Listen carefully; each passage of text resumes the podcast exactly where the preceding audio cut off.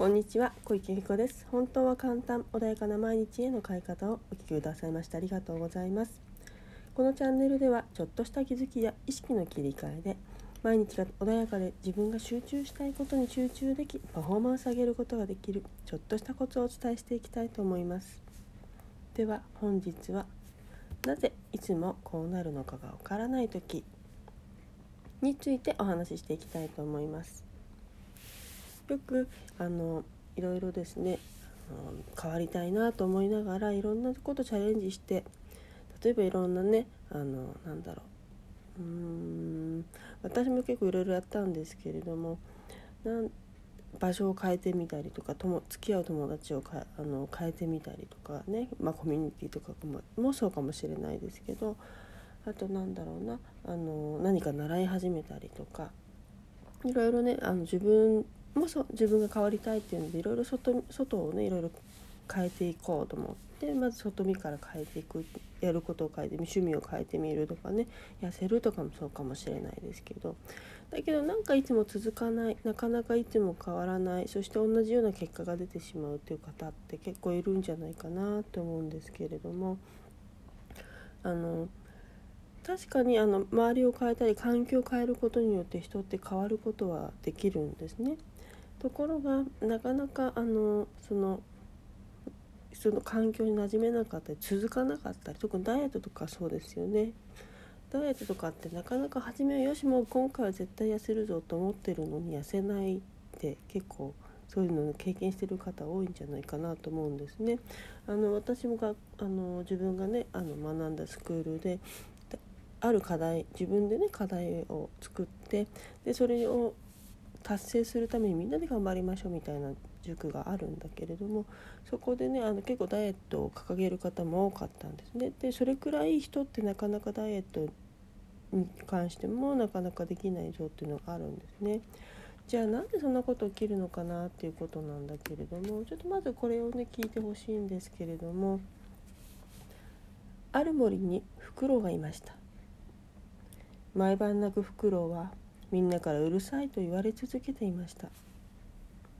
そしてある日フクロウは引っ越しを決意し準備を始めたのです。それを見たリスが言いました。何をしてるんだい？フクロウはこう答えました。みんながうるさいって言うからこの森を出ていくんだ。するとリスはこう言いました。君のその鳴き声が変わらなければどこに行っても同じだよ。はい、これねあの実は私が学び始めた時にあのその先生先生がですね講師の方があの話をしてくださったんですけれどもフクロウがね森の中でいつもうるさいうるさいって言われてで悲しい思いをしてじゃあもういいよ僕がここにいるからみんなに迷惑かかるしうるさいって言われるんだと思って引っ越しを決意すると。だけどであのまあねだけどというかあの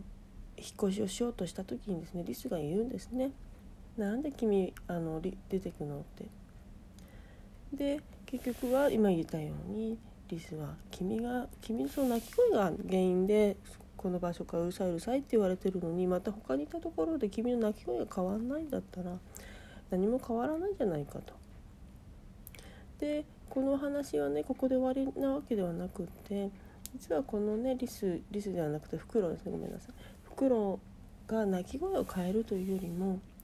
このリスあのフクロウがうるさいうるさいって言われていることはそれはそれで受け入れたんですよね。だってもう変われないクロウの鳴き声っていうのはもともとあってでうるさいって言われようがないでしょこの子は夜泣くですねだから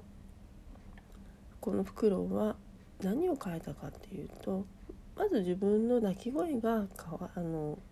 鳴き声でねどうにかうるさいって言われてるものを受け入れないからわざわざ引っ越しをしなければいけないという選択をするんですね。でじゃあまずどこ行ってもそれ変わらないのであれば自分の持ち物ですからね手術するとかなんとかなって袋はできませんしで手術っていうのもか、ね、もし仮にじゃあ日本人間がやったとしてもお金かかったりとか自分にねリスクがあったりとかするわけです。じゃあもうそもそもだってそれ自分の個性なわけだから受け入れてしまう。で個性を受け入れることによってじゃあその自分が持ってるもの他にあるじゃないいいものあるじゃないかっていうことで袋はとても頭のいい鳥らしいんですねですからこれをあのみんなに英知を配ることによってこのフクロウは実はねこの森で生きていくことができた。でその後はもうみんなフクロウくんフクロウくん教えてっていう風になったよっていうようなお話このここで終わりっていうようなねお話だったんですけれども自分がね持っていいものって実はなかなか気づきにくかったりします。だけど人は意外に教えてくれてるんですよね。あこういうとこいいよねいいよねっていうかあなたのこういうとこ素敵だよねって。だけれどそういうのってなかなかね自分のことをあの悪いところっていうのはすぐピンときてあまた言われちゃったってね気づいてあの記憶残ってたりするんですけれどもいいところって実はなかなか受け入れてない方って多いんじゃないかなってあのもらいべたみたいな感じですかね褒められても「いやいやいやいや」っていうね日本人のねなんか謙遜みたいな部分もあるのかもしれないけど実際に受け入れられてない方も多いんじゃないかなと思うんですね。だからそういうのまずね周りが自分のことをいいこと言ってくれる時ってあるはずなんですみんな皆さんね。だけどなかなかあの受け入れにくいというかこの人また嘘言ってんじゃないかなとかねあとは自分のこと自分で褒めて褒めるとなんかねあいつまた調子に乗ってとかってね言われちゃうんじゃないかなっていう方もいるかもしれない。でも時にはね自分のこと自分で褒めてあげることも必要ですしであの他人からもらったその言葉をねちゃんと受け入れることによってあ僕はこういうとこがいいことあるいいところあるんだなってこういうとこが得意なんだなでだからといってねあのマイナスというか自分と自分もできないことってあ完璧な人なんていないのであのできないことだったり苦手なことだったりあると思うんです。それはそれで受け入れたりとかもしくは自分はそうでもないなと思ってるけど周りからしたらもしかしたらちょっと違うのかなっていうこともあるかもしれないんですよね。ただそれはそれでそういう人もいるんだよ。で自分はもしかしたらこれが苦手なのかもしれないよ。っていうのは受け入れる。で上で自分のいいところっていうものをねきちっとあの認めそれもそれで認めていく。そうするとあこれできないけどこっちだったらみんなにお役に立つことができるのかもしれないなとかね。あ自分でこういうとこはダメだけどこういうところはできるじゃないかってあの自信にもつながったりするので。是非ねあの自分の嫌なとこだけずっと見つめてそれをどうにか嫌だ嫌だ嫌だ嫌だってっていうふうにねあの気にしない気にしないというかあのそこに引っ張られてそっちに集中するのではなくて自分のねもっとじゃあ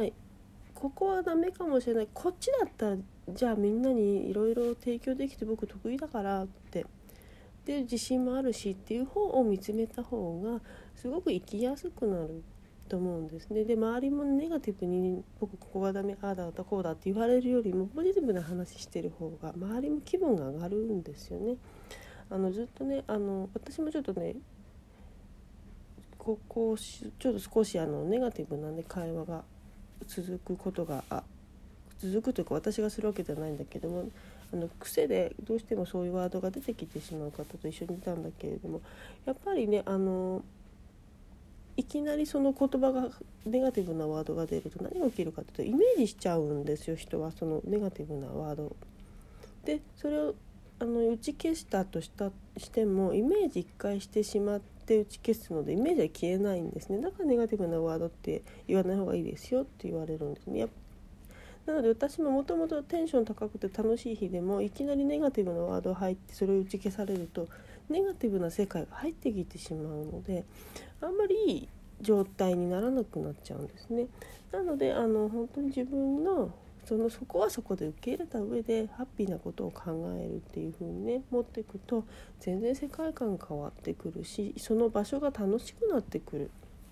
今いる環境ももしかしたら全然違う見方ができるようになるかもしれない。